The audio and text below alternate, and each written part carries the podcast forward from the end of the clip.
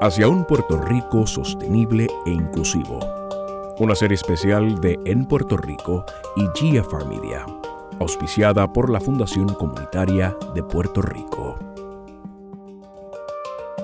Ante los embates de la desigualdad agravados por los impactos del cambio climático, tanto planificadores urbanos, funcionarios públicos y la industria privada experimentan con nuevas maneras de introducir tecnologías y metodologías innovadoras para construir comunidades y ciudades más sostenibles y resilientes.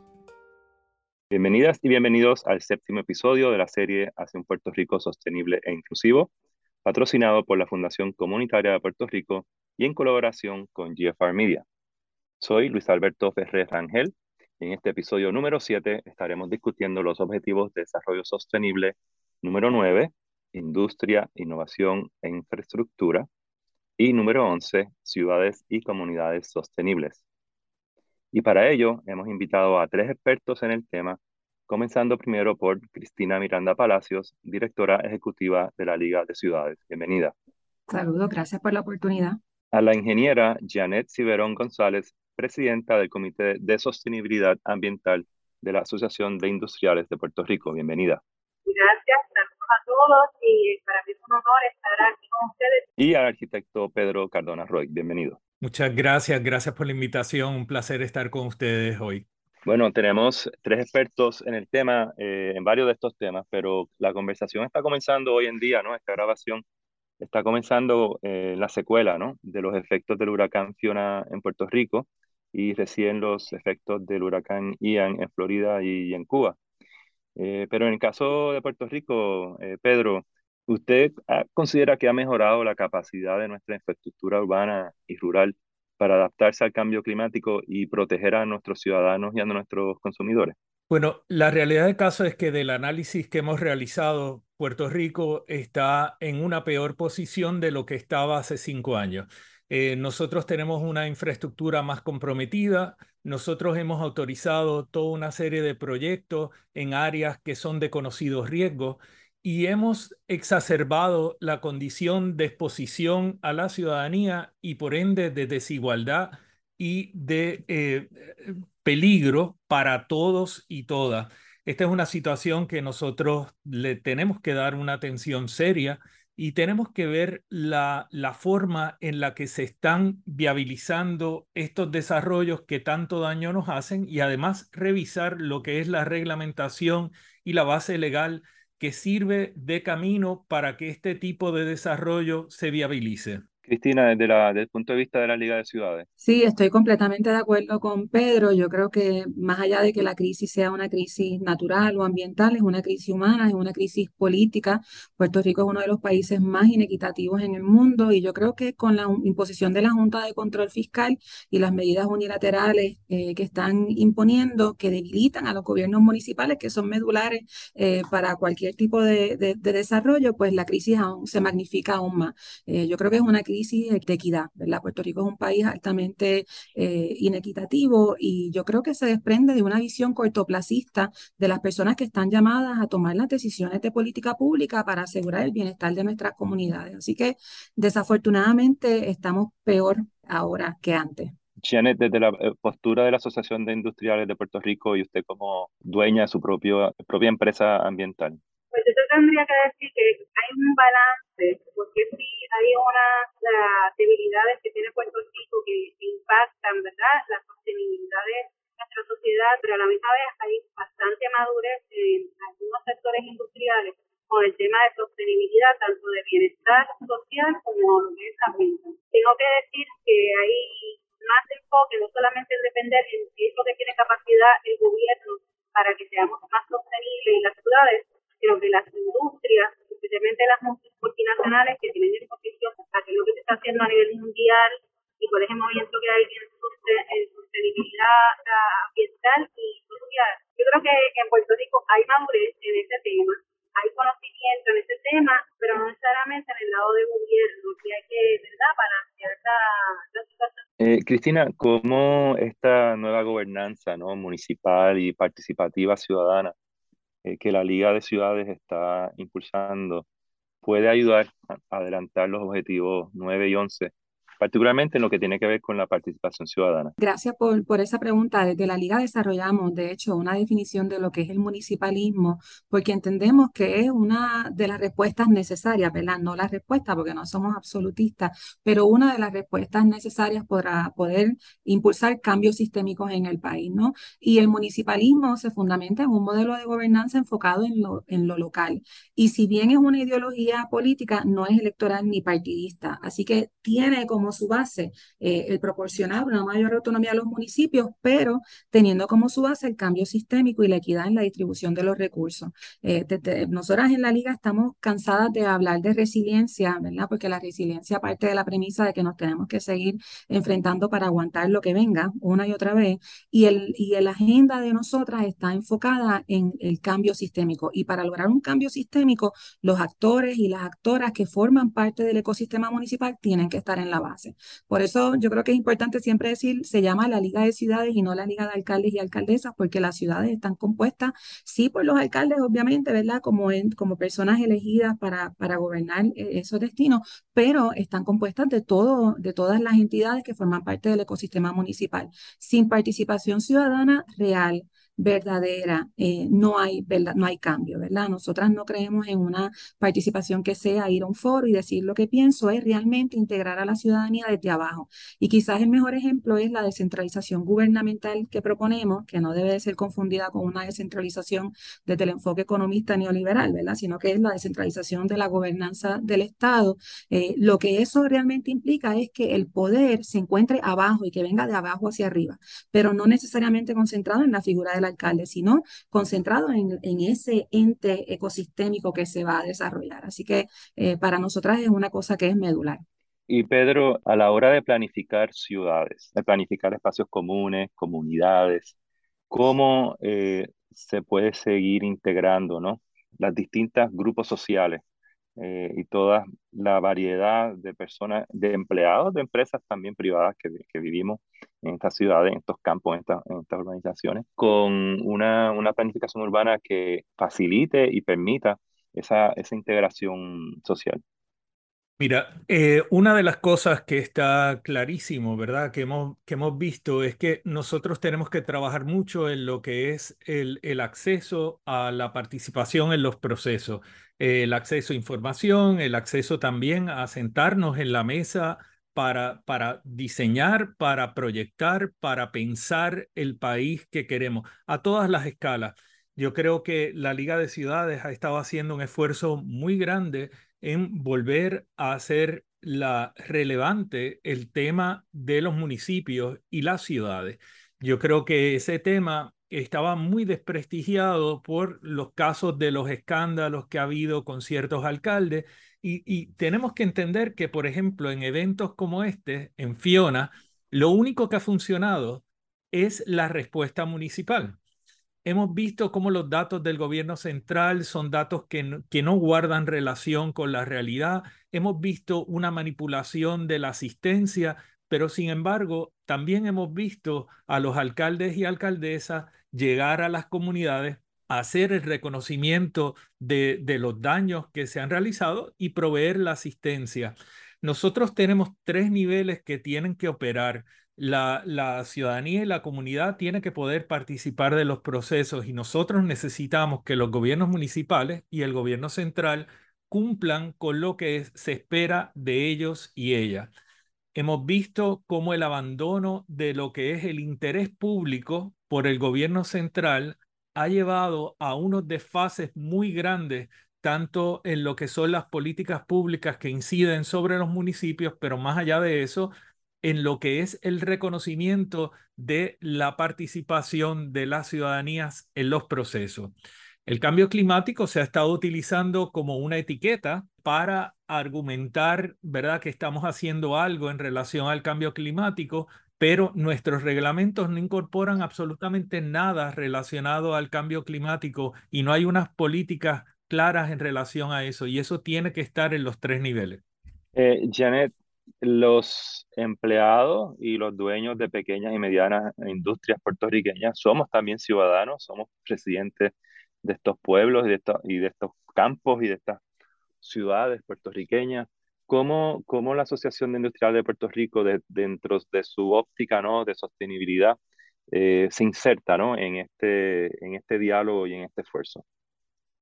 Nosotros en la Asociación Industriales hemos estado trabajando más o menos como desde el 2007 con un programa de, hacemos una cumbre de sostenibilidad ambiental anual donde allí se presentan las mejores prácticas que tienen diferentes industrias con bastante maduras en este tema, pero la intención es compartir ese conocimiento para que a nivel local pueda, de forma colectiva, que tú has hecho, que ha funcionado, que yo entonces en Puerto Rico, a, nivel de sector comercial o a nivel de, de pequeño negocio, yo puedo adoptar y puedo implementar. Eh, inclusive tienen que presentar unos technical posters que son como de 8 pies de ancho y 4 pies de alto para que muchas personas puedan acercarse y ver el detalle de esos proyectos. Así que estamos tratando de compartir información, cuáles son las mejores prácticas a nivel mundial que estamos incorporando en Puerto Rico en, el sector industrial para que los que no tienen ese, eh, esos recursos, ¿verdad? De, de económicos para contratar un consultor o para hacer estas investigaciones, simplemente vean, mira, qué están haciendo en Puerto Rico que a lo mejor yo puedo adoptar a pequeña o a mediana escala o a, gran escala, no tienen que ser con muchos fondos. Estamos monitoreando también cuáles son los fondos federales que se están trayendo para esos temas, así que que podamos ayudar nosotros a las pymes a tener acceso, ¿verdad? Y las comunidades que las rodean a esos fondos para ellos también poder hacer proyectos de eficiencia energética, de conservación de agua, de reciclaje, de reducción o cambios en sus procesos para que sean más eficientes y a la misma vez poder lograr no nada más reducir su huella ambiental, sino también reducir su impacto social de los productos que hacen o los servicios que dan y el impacto que eh, tiene un impacto directo también a los costos operacionales porque son más eficientes. ¿Cuáles son, y usted acaba de hacer mención ¿no? de, de algunas de las tecnologías ¿no? que se están eh, tratando en Puerto Rico, pero cuál usted diría desde la óptica suya, las tecnologías las metodologías más de punta que se están experimentando, se están tratando en la industria privada en Puerto Rico con respecto a tecnología limpia y eficiente? En el área industrial de manufactura se está integrando lo que es el elemento de sostenibilidad ambiental desde la fase de diseño y a nivel de cultura. Así que hay un diseño de, cómo integrar a toda la organización los elementos de sostenibilidad. Eso incluye la parte de verdad de bienestar eh, social y, ambiental. En la parte de tecnología ambiental, lo más que se está enfocando es en eficiencia energética, eh, algunas reduciendo un 30, un 40% de su consumo y siendo mucho más eficientes en su operación para entonces depender menos, ¿verdad? De cuando hay una emergencia, pues es menos combustible que necesitan, son menos generadores que necesitan, así que pueden ser más sostenible su operación. Y en el tema de conservación de agua, hay muchas que están reusando el agua de los aires acondicionados, que de ese condensado, reusando el agua de lluvia, están reusando las aguas eh, industriales tratadas, las están reusando en sus utilidades para que sea menos la demanda de agua. Y así ellos pueden cumplir también con unas metas que se han establecido cada una de las industrias en reducir el, consumo de agua a X por ciento comparado con un baseline que puede ser el 2015 y algunas están también reducir eh, las emisiones de gases de invernadero y llevarlos a operación de 100% energía renovable para el 2025-2027. Así que hay una hay unas metas bien agresivas, en eso también está el reciclaje, que están trabajando en, en economía circular eh, para integrar algunos de los productos reciclables en su y hacerlos más fáciles para reciclar eh, en los procesos. Y algunas hasta están eliminando, ¿verdad? Están usando la tecnología de QR code eliminar información que está dentro de ciertos productos que se compartan en, organizaciones un poquito más sofisticadas como hospitales y, industria, eh, ese producto, pues en vez de tener un insert con instrucciones, pues lo puede hacer a través de un QR code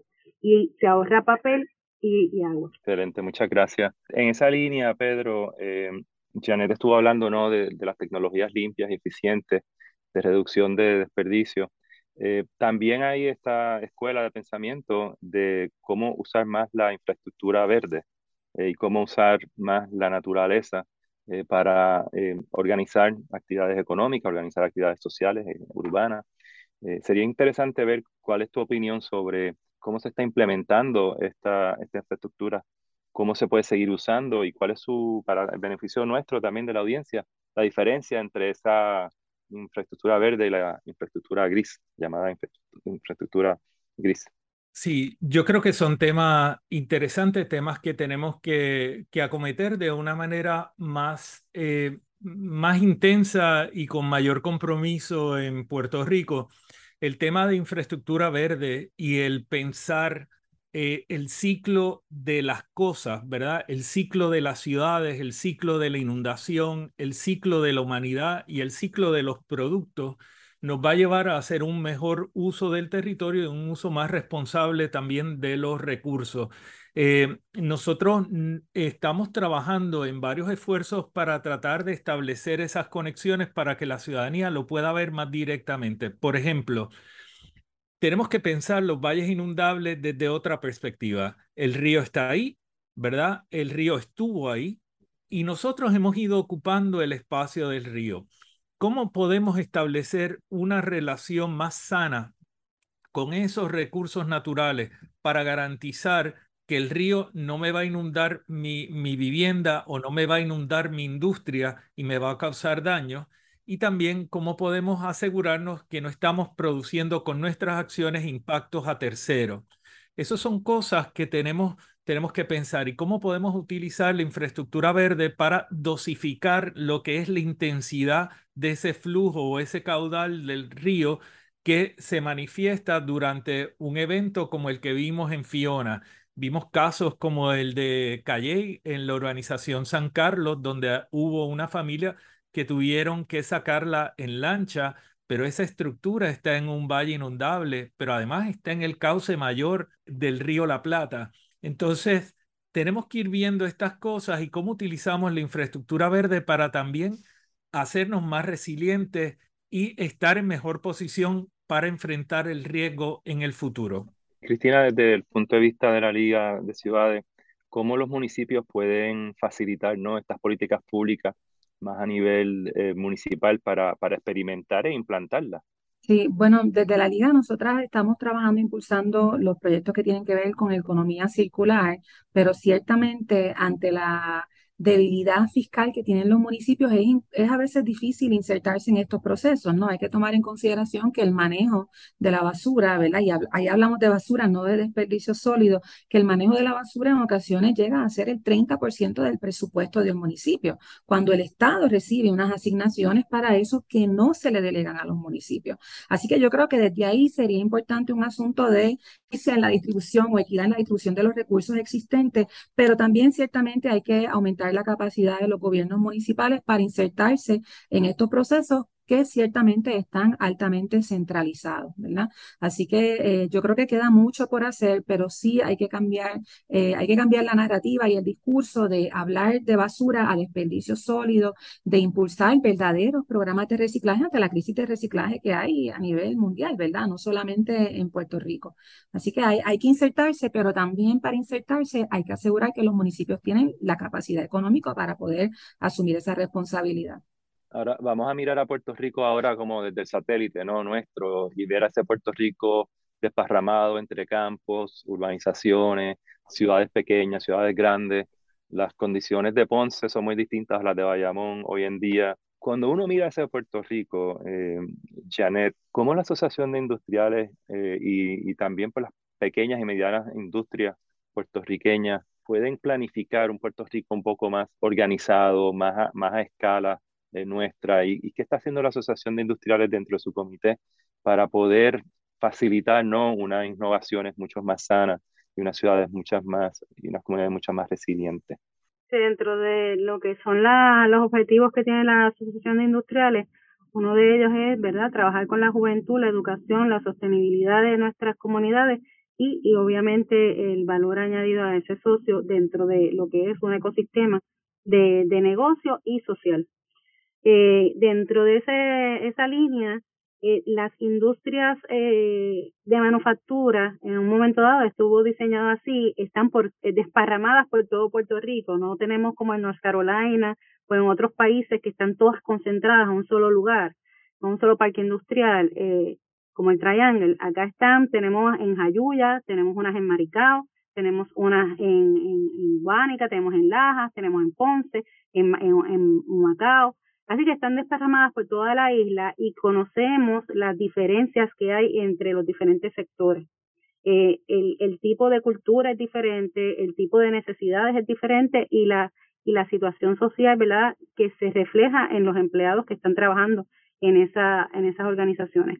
Así que estamos utilizando esos empleados como centro para semillas, para sembrar esa semilla de la sostenibilidad que cuando nosotros los vamos educando y vamos implementando culturas y prácticas, ellos lo canalicen a través de organizaciones sin fines de lucro, lo que han aprendido, a través de sus iglesias, a través de sus comunidades, eh, de sus organizaciones, para que ellos vayan creciendo, ¿verdad? Eh, eh, y compartiendo ese conocimiento para ser más resilientes y ser más eh, sostenibles eh, ambiental y socialmente. Así que ese es el enfoque que hemos estado dando, compartir información, educar y, y sembrar semillas desde lo que tenemos más cerca, que tenemos control y podemos a través de las familias, de los empleados, llevar eh, esa semillita a la comunidad. Ahí vuelve a resonar el tema de la participación de los empleados, la participación ciudadana, el tema de de cómo las comunidades son las primeras que pueden y los empleados pueden diseñar sus propios planes de, adaptación y resiliencia. Pedro, tu opinión al respecto. Mira, me gusta eso de mirar a Puerto Rico desde un satélite. Es parte de lo que yo he estado haciendo durante las pasadas semanas. Y una de las cosas que yo creo que surge de mi diagnóstico es que Puerto Rico es una suma de intervenciones individuales que no producen un mejor país. Realmente tenemos unas iniciativas muy buenas locales, pero que cuando se suma una a la otra, acabamos con un país que es caótico, un país que es injusto, no es habitable. Tenemos un país muy desigual. Hemos creado un clima de inversión muy inestable que produce también unos choques sociales muy grandes. Fíjate que, por ejemplo, hubo muchas personas y también industrias que no tuvieron grandes problemas luego del el paso de Fiona.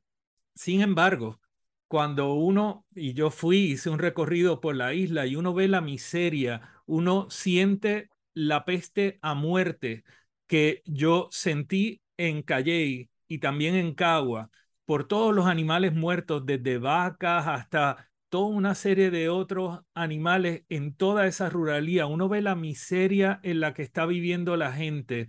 Uno entiende entonces que el impacto de la pérdida del servicio eléctrico tiene distintas consecuencias dependiendo de tu nivel de ingreso. Y si nosotros, nuestro país produce eso, nosotros tenemos que atender esa desigualdad porque la crisis no se vive igual a todos los niveles y obviamente no buscamos que todo el mundo tenga el mismo sufrimiento, sí buscamos que todo el mundo tenga la misma capacidad de vivir de una forma adecuada en su entorno sin tener que pasar una crisis cada vez que surge un evento como este. Pero una mirada desde satélite produce esa visión tan, eh, tan, tan pésima del país que hemos producido, mal planificado, ciudades que son muy pobres y tenemos unos esfuerzos, ¿verdad?, destacables. Eh, eh, el centro urbano de Coamo es una joya, el centro urbano de, de Carolina es una joya, pero sin embargo, esa no es la característica que tienen nuestros centros urbanos. No todas las industrias también funcionan de una manera justa y balanceada. Tenemos unas desigualdades grandísimas en el territorio. Y bueno, desde la Liga de Ciudades pues han estado lidiando con toda esta dinámica y, y cambiando el paradigma. Adelante, Cristina. Sí, yo, yo estoy completamente de acuerdo con, con Pedro. Yo creo que en Puerto Rico impera una visión metrocentrista. Eh, el mejor ejemplo es que el dinero, ¿verdad?, de cada dólar que nosotras, nosotros o nosotros pagamos como contribuyentes, que son un montón de impuestos que pagamos, el gobierno central se queda con 84 centavos y el municipio tan solo con 16 centavos de cada dólar, siendo el municipio el principal proveedor de servicios. Pero más allá de eso, el gobierno central gasta, no necesariamente invierte, porque son términos diferentes diferente el 70% de los fondos de Puerto Rico en la zona metropolitana. Y la gente podría decir, bueno, pero es que en la zona metro vive la mayor cantidad de la población. Eso no es correcto. Se invierte el 70% de los fondos del país en donde vive el 26% de la población. Y el resto de la zona no metropolitana, ¿verdad? El 74% de la población se queda con lo que queda. Hay realmente un asunto, ¿verdad?, de que hay que aceptar que la política pública del gobierno central y ahora también de la Junta de Control Fiscal genera un asunto de inequidad y por ende de desarrollo, ¿no? Eh, así que eh, estamos todos en la misma tormenta, pero ciertamente no estamos todos en el mismo bote, ni en la misma lancha, ni en el mismo yate. Hay unos que no tienen ni un cantito de madera para aguantarse y es un asunto sistémico porque nosotros siempre decimos el impacto no es solamente natural, es, un asunto político, es un asunto del sistema como está diseñado. Y estamos hablando ¿no? de los dos objetivos eh, del día, que son industria, innovación e infraestructura, el 9 y el 11, ciudades y comunidades sostenibles. Y si volvemos a mirar a Puerto Rico como una isla, ¿no? No somos un continente, no somos un país, tenemos unos recursos que son definidos. Eh, y de hecho, en esta serie de podcast hemos estado hablando sobre la economía circular, ¿no? Y la economía regenerativa en esta condición de isla en la que estamos. Pues uno, Janet, uno baja por el sur y el oeste, ven si eh, hoy las pequeñas y medianas empresas puertorriqueñas que lo primero que necesitan y todavía necesitan es combustible, agua y luz. Eh, y parece mentira que, que, todavía estemos en esta y parece ser que no, no estamos sacando los pies del plato. Eh, ¿Qué lecciones está, estás aprendiendo, Janet, de esta experiencia y cómo la Asociación de Industriales puede seguir ayudando para moverla, ¿no? movernos hacia adelante? Algo bien importante que tiene que conocer y entender el empresario puertorriqueño es que tiene que aprender y entrar en este tema de la sostenibilidad, tanto ambiental y social, porque si no lo entiende y no se adapta y no empieza a implementar eh, iniciativas o programas para adaptarse a este cambio que estamos teniendo, eh, su negocio puede cerrar o su negocio definitivamente no va a poder eh, soportar los embates de las, las nuevas retos y los nuevos riesgos que trae el cambio climático, que, cambia, que trae la inequidad social. Entonces se está enfocando mucho en lo que es diversidad, se está enfocando mucho en cambio climático, se está enfocando mucho en temas de sostenibilidad a niveles de CEO, pero eso lo tenemos que hacer a nivel de, los empresarios de Puerto Rico también, desde una persona que tiene un, beauty parlor, ¿verdad? Hasta una persona que tenga una fábrica de alimentos, porque si no, eh, no va a poder continuar eh, Cristina, entonces desde ese punto de vista de la inequidad y la variedad y la diversidad de espacios urbanos y, y de comunidades en Puerto Rico, los alcaldes están en, en ese centro eh, del huracán, por decirlo así, ¿no? Eh, donde tienen que manejar todas estas dinámicas de isla y de inequidades. ¿Cuáles son algunas de las mejores prácticas que tú has estado identificando como directora ejecutiva de todos estos alcaldes y alcaldesas que están eh, cambiando el paradigma de la gobernanza? ¿Cuáles son algunas de esas mejores prácticas que van en, en, línea con nuestra escala como isla y nuestras posibilidades? Lo primero es establecer que difiere un poco de, de, la premisa tuya, Luis, de que primero somos un archipiélago y segundo, para mí Puerto Rico es un país, ¿verdad? Así que nosotros somos un país, una colonia, ¿verdad? Pero, pero operamos como, como un país. Desde el municipalismo se reconoce la importancia de la ciudad como el ente aglutinador de las personas y cuando nos referimos a ciudad nos referimos a las comunidades a los municipios, porque es ahí donde realmente eh, ese es el espacio en el que viven y se desarrollan individuos personal y profesionalmente. Así que de las mejores prácticas que hemos visto, y Pedro dio dos buenos ejemplos de municipios que están haciendo cosas increíbles, como Carolina con el casco urbano, el municipio de Coamo es un municipio modelo cuando se ve lo que se ha hecho con el casco urbano, traer a, crear vivienda de interés social, reconocer el cambio demográfico, ¿verdad? Hay municipios que han perdido, aquí se habla de la pérdida poblacional un 12%, ¿verdad? Pero no se habla de la reducción de menores de 18 años en, nuestra, en nuestro país. Eh, municipios como Coamo tienen una reducción del 45% de menores de 18 años. Así que cuando pensamos para quién vamos a planificar, tenemos que ver la, la demografía, ¿verdad? Eh, eso no quiere decir necesariamente lo que hace el Estado, de ir a, a cerrar escuelas, porque no necesariamente se trata de cerrarlas ni de consolidarlas, quizás es un poco cambiar el modelo. Para mí la mejor práctica es eh, eh, actuar local para tener un impacto global, ¿verdad? Que eso es el Global Movement. Eh, y eso va a depender de las necesidades y las realidades de cada municipio. Ciertamente, si se fortalece la estructura municipal, se fortalece el país. Voy a decir algo rapidito porque recientemente el, el subsecretario del Departamento del Comercio estuvo en Puerto Rico. Él fue designado como el coordinador de desarrollo económico para nuestro país, ¿verdad? Desde allá, desde, desde, desde, la, desde el imperio. Eh, y él hablaba de qué había que hacer para desarrollar el, para proponer el desarrollo económico. Y mi contestación fue, si no se entiende el asunto colonial y la realidad demográfica y la realidad de la pobreza en el país, no se va a poder hacer nada, porque los datos son los datos, pero sin contexto no se puede tomar una decisión certera. Así que es actual desde lo local. Y Pedro, te voy a hacer la última palabra, eh, porque yo creo que lo que nos ha hablado Cristina ahora mismo, ¿no? Eh, actual local para impacto global, pues Puerto Rico tiene un gran potencial y tiene una gran oportunidad de demostrar que se pueden cambiar las cosas también. Sí, de acuerdo. Yo creo que Puerto Rico tiene un gran potencial, tiene el, el recurso intelectual necesario cuenta también con unos recursos naturales y unos recursos eh, y unas capacidades agrícolas y de manufactura, etcétera, que permiten que Puerto Rico pueda posicionarse eh, de cara al futuro eh, mejor de lo que lo ha hecho hasta ahora, ¿verdad? yo creo que el reconocimiento también de nuestras capacidades y actuar conforme a esas capacidades que no quiere decir que seamos conformistas, sino que entendamos que no tenemos un territorio ilimitado, que nuestros recursos económicos tampoco son ilimitados, es la, una base necesaria para podernos enfrentar al futuro. Yo recuerdo cuando Colombia era un lugar poco apetecible. Eh, la mayor parte de la gente visualizaba a Colombia como, como un país que tenía unos males eh, sociales enormes que impedían el que tú fueras a invertir en Colombia. Colombia se fue revisando desde adentro y fue desarrollando una industria local, etcétera, reconociendo que el resto del mundo no les veía como un lugar apetecible. Eh, Puerto Rico tiene que reconocer su realidad actual y actuar conforme a esa realidad, en lugar de estar emulando economías continentales o economías de otros lugares que tienen muy poco que ver políticamente, socialmente y geográficamente con la realidad de Puerto Rico. Eh, pero es cuestión de eh, asumir ese compromiso y esa responsabilidad. Ingeniera Janet Ciberón González, arquitecto Pedro Cardona Roig y Cristina Miranda Palacios, muchísimas gracias por estar con nosotros hoy en nuestro podcast. Gracias por la invitación y por un tema tan importante, ¿verdad?, de sostenibilidad, unirnos aquí para, para llevar un poquito más de información.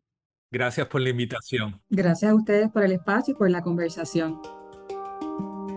Ha sido una conversación fascinante, estimada audiencia. Le invitamos a que escuche el próximo episodio, donde estaremos hablando sobre cambio climático y el impacto a nuestros ecosistemas terrestres y marinos. Hasta entonces. Hacia un Puerto Rico sostenible e inclusivo es una serie especial de En Puerto Rico, auspiciada por la Fundación Comunitaria de Puerto Rico. Este podcast es una producción de GFR Media. En fcpr.org puedes encontrar todos los episodios del podcast e información sobre los objetivos de desarrollo sostenible. También puedes escucharnos en todas las plataformas de podcast y en elnuevodía.com.